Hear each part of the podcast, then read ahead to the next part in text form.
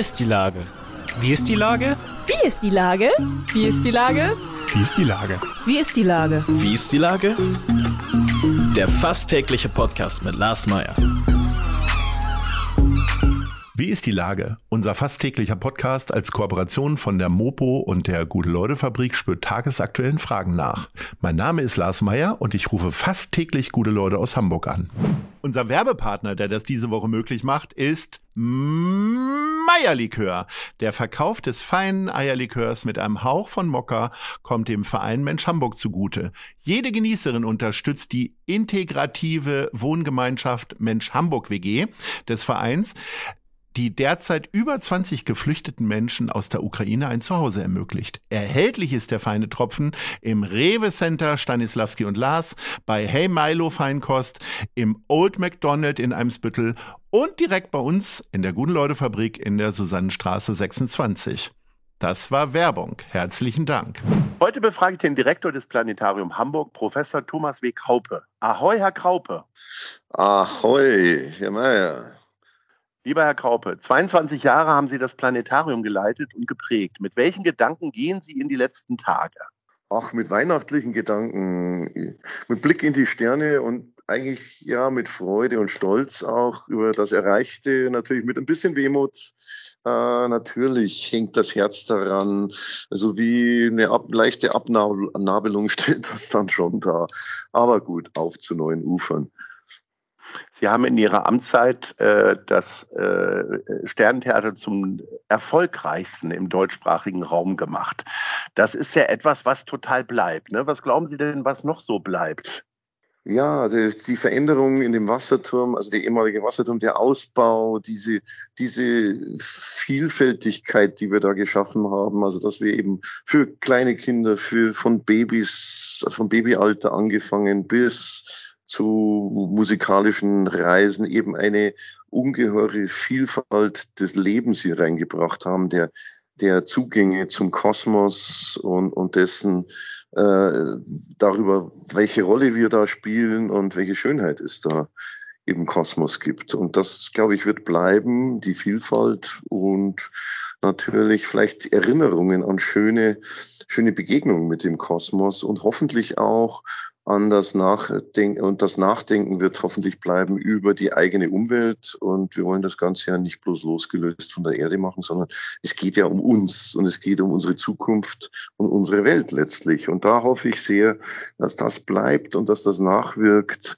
und äh, die schönen musikalischen und äh, auch wissenschaftlichen Erlebnisse, die man darin hatte, das Lernen und aber auch äh, die Neugier, die da angestachelt wird durch die Besuche im Planetarium. Sie haben das Musikalische schon angesprochen. Sie haben regelmäßig äh, sehr ungewöhnliche musikalische Darbietungen äh, da gehabt und vor allen Dingen ein Gast, der kam immer wieder, der ist äh, mit Ihnen irgendwie verbunden. Das ist Rolf Zukowski. Hat sich da eine Freundschaft entwickelt? Oh ja, Rolf, Rolf Zukowski seit Beginn an, also eine ganz enge äh, enger Kontakt entstanden und eine wirkliche Freundschaft. Er ist ein großer Freund des Planetariums und das wird sicher weitergehen und auch ein persönlicher Freund. Also er ist auch ein Ratgeber. Er ist einfach ein, ein Mensch, der wirklich einen Blickwinkel hat auf die Welt auch. Ist es nicht so, dass ihm jetzt nur die Musik äh, wichtig ist? Das Schöne da bei ihm ist eher, ihm sind die Menschen wichtig, ihm ist unsere Welt auch wichtig und das Zusammenleben der Menschen. Und äh, da, so ist er also nicht nur ein Freund geworden, sondern auch ein Ratgeber in vielen Dingen.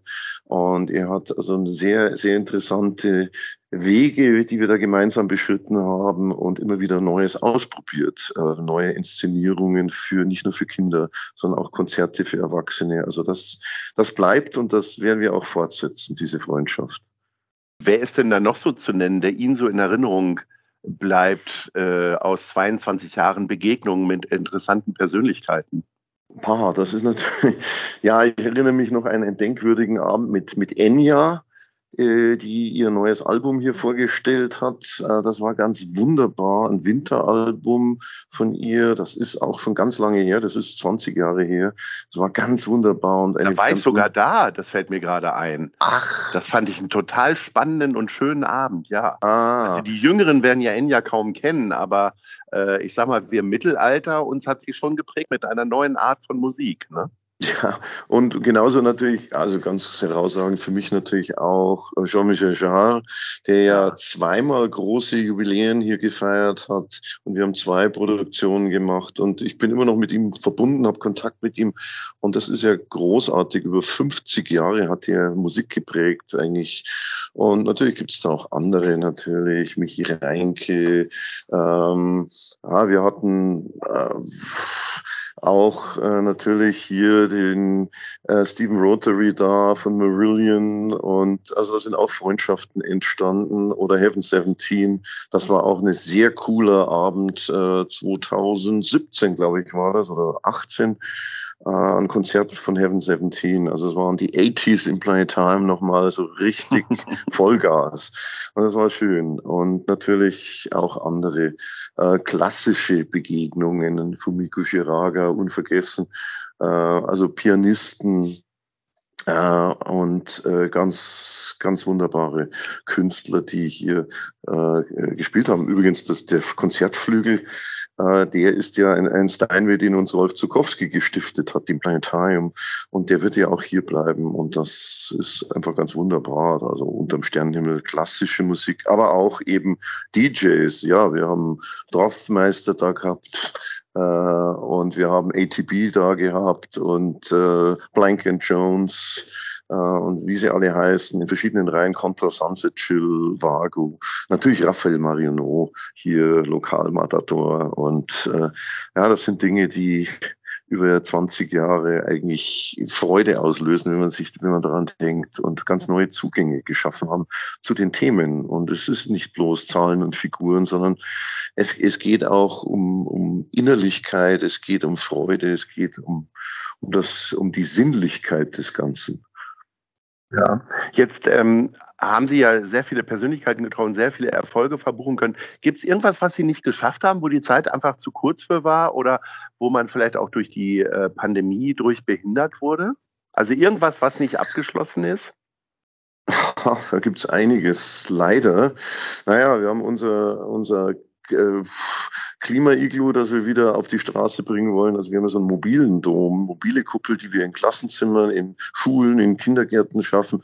Und da war eigentlich noch viel mehr geplant. Da war richtig, äh, das richtig groß zu machen und äh, vielleicht Unterstützer dafür zu finden. Da haben wir auch teilweise Sponsoren gefunden im kleineren Rahmen. Aber das nochmal auf die Straße zu bringen, also an die Menschen heranzukommen, das ist äh, sicher ein großes, war ein großes Thema und natürlich einige Künstler, äh, mit denen ich gern, die man immer noch, sei es jetzt Kraftwerk oder ja, die Rolling Stones habe ich auch nicht hier reingebracht. Es gab zwar eine Pressekonferenz. Aber die waren ja hier. zumindest in der Nähe mal. Die waren in der Nähe. Es hat ja auch viel Staub und sonstiges aufgewirbelt. Ja, und nicht nur naja. Sternstaub. und wir haben hier von oben zugeguckt von, von unserer Aussicht.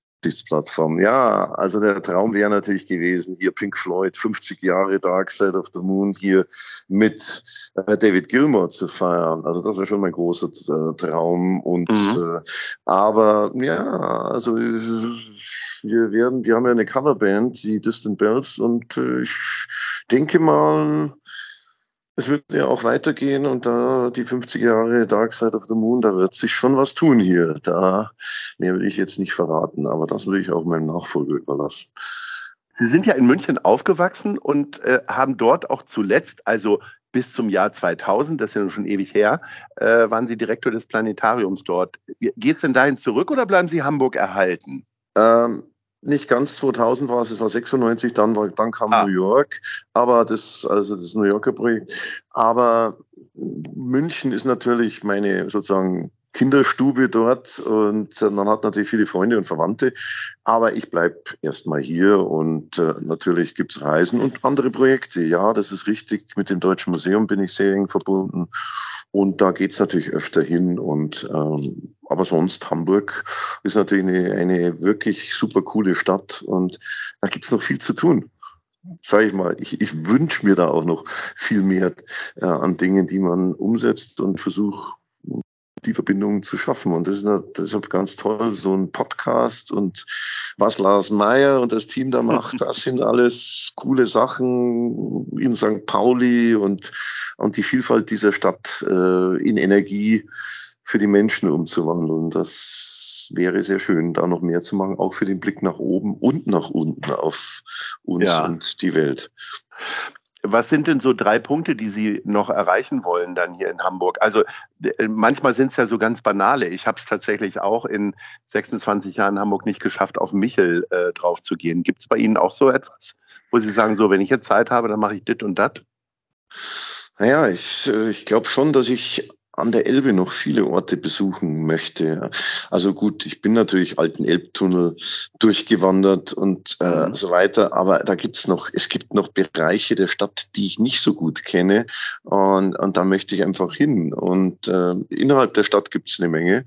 Ähm, Umland, im Umland, äh, denke ich, mhm. da, da gibt's Orte, wo ich noch nicht war. Aber, aber jetzt so ein bisschen zu sagen, wo, welchen Ort hier in Hamburg, Michel war ich, ja, ich überlege gerade, ich war noch nicht auf äh, oh, jetzt, äh, verschiedenen anderen Türmen der Stadt.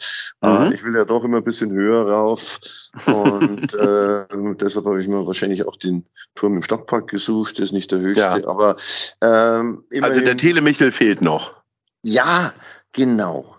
Da sind wir beim Punkt. Danke, das so. war jetzt eine Steilvorlage, denn ich habe damals einen Aprilscherz gemacht mit dem NDR, dass das Planetarium jetzt hier in den Telemichel umzieht. Und wir damals und haben ein Interview tatsächlich dort gemacht und, und dann die, die Leute befragt, wie sie das finden.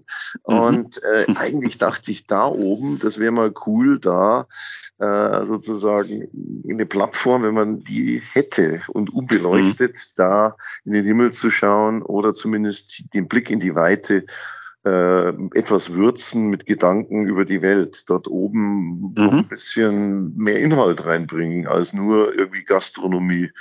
Das wäre schon eine Sache. Naja, die sind ja noch im Bau, da kann man ja vielleicht noch mal ja, vielleicht geht da was. Wir vielleicht können ja mal Philipp Westermeier da und Sie mal zusammenbringen an der Stelle. Wir also sind schon bei unserer wir sind schon bei unserer Top 3 und äh, ich würde gerne wissen, wo Sie denn nachts gerne am liebsten spazieren, möglicherweise nachts weil vielleicht auch der Ausblick dann nach oben irgendwie frei ist. Aber man soll ja auch immer nach unten gucken, dass man nicht irgendwo reintritt. naja, was ist denn Platz 3? Ja, also da kann ich nicht nach, ja, da kann ich auch nach oben schauen. Immersiv ist es auf jeden Fall. Also rundum, wenn ich in den alten Elbtunnel gehe nach Steinwerder, also es ist einfach äh, unvergesslich für jeden, der das macht. Und dann vor allem der Blick drüben äh, über die Norderelbe oh ja. zurück nach Hamburg. Also da vielleicht auch ein kleines ein Bierchen mitnehmen, sich da mal eine mhm. halbe Stunde hinsetzen. Äh, das ist, das ist, mache ich gern, vor allem wenn Gäste da sind, äh, die noch nie in Hamburg waren, dann muss man das machen. Ja, und an sich, äh, ich bin natürlich auch sehr stark mit der, mit der Alster verbunden. Hier mhm. ähm, an der Außenalster, klar, so Alsterperle, Krugkoppelbrücke, das ist natürlich so ein Spaziergang abends auf die untergehende Sonne, dann äh, den Abendstern zu sehen, die ersten Sterne. Das ist sehr, sehr schön von da aus. Aber ja. mein Top äh, mein führender Spaziergang ja. ist natürlich hier rund ums Planetarium im Stadtpark, klar. Und wenn es geht, auch ganz nach oben auf die Aussichtsplattform mhm. und dann äh, ganz hoch zu den Sternen. Also das ist, das liebe ich, werde ich auch weiterhin tun, hier im Stadtpark äh, spazieren zu gehen. Da ist auch etwas dunkler, aber es fehlt uns hier wirklich an gut betreuten, äh, gut zugänglichen Orten, die auch den Blick nach oben ermöglichen. Es ist zu viel Stadtbeleuchtung da. Es gibt also noch genug zu tun. Äh, lieber Herr Kaupe, äh, ich bedanke mich recht herzlich nochmal für dieses abschließende Gespräch in der jetzigen Funktion. Da kann ja noch eine ganze Menge kommen. Wünsche Ihnen ja. eine wilde Abschlussparty und äh, ein gutes Händchen für die letzten Tage. In ja, diesem danke. Sinne sage ich Ahoi. Und Ahoi, und Sie kommen doch zur Party. Unbedingt, unbedingt, unbedingt. Aber ich kann ja nicht alle Hörerinnen und Hörer mit. Tragen wir live, nein. Ja. schade. Also. Schade, schade. Bis Vielen dann. Dank. Tschüss. Ahoi. Tschüss.